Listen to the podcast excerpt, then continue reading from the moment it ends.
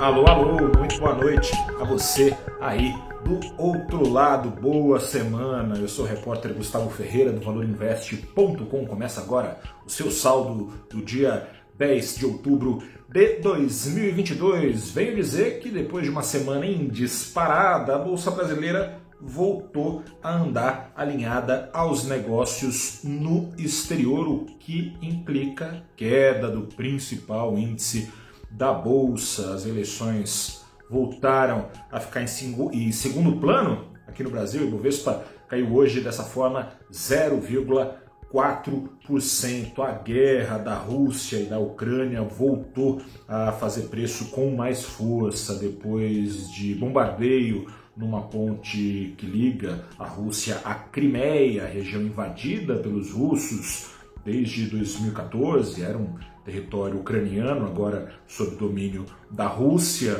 A Ucrânia não reconhece a autonomia russa por lá. Depois dessa ponte na Crimeia ser bombardeada, a Rússia respondeu a Kiev, que nega responsabilidade nesse ataque. De toda forma, a Rússia resolveu bombardear Kiev depois de semanas, meses em que a capital ucraniana estava ilesa, ou seja, parece muito pouco provável, se é que já não parecia, a guerra acabar logo ali.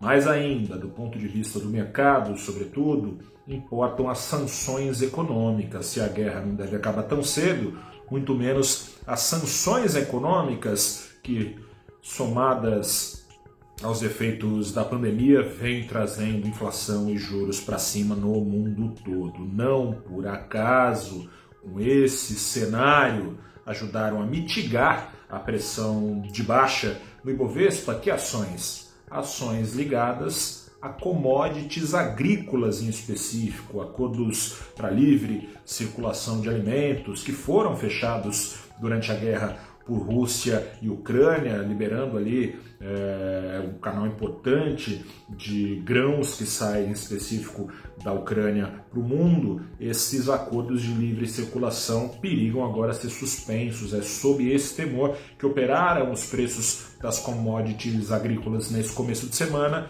e dessa forma o papel do Ibovespa com maior ganho nesta segunda-feira foi, não por acaso, da SLC Agrícola com alta de mais de 6%. Na cena local o mercado segue um estado aí anestesiado em relação a riscos eleitorais. O mercado hoje trabalha com o cenário apontado como mais provável pelas pesquisas, cenário de confirmação do primeiro no segundo turno, ou seja, de vitória de Lula, dada a formação do Congresso teoricamente mais alinhada ao mercado, o mercado vai abrandando sensivelmente temores de intervenções pesadas na economia em caso de retorno de Lula ao Planalto.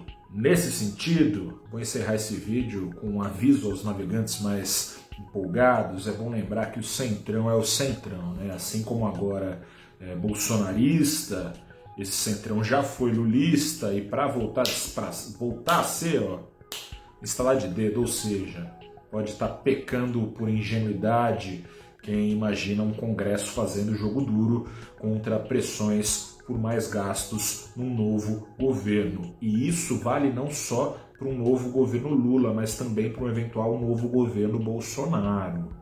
A gente não pode ou não deveria perder de vista que esse mesmo centrão foi a principal força dentro do governo Bolsonaro por, por mais gastos incluindo furos e furos no teto de gastos, incluindo os desse ano, sob incentivo eleitoral, enquanto derretia a popularidade do presidente. Enfim, o tempo dirá se o mercado está iludido ou não. De toda forma, hoje, sensação de risco seguiu em baixa na cena interna, permitindo então ao dólar cair 0,44% aos R$ 5,19. Quer saber como tende a andar a economia brasileira, vença Lula ou vença Bolsonaro, te convido assistir o papo que eu tive hoje com a Marcela Kawauchi, que é economista-chefe da Prada Assessoria, também com o Vitor Martelo, economista-chefe da Parcitas Investimentos, onde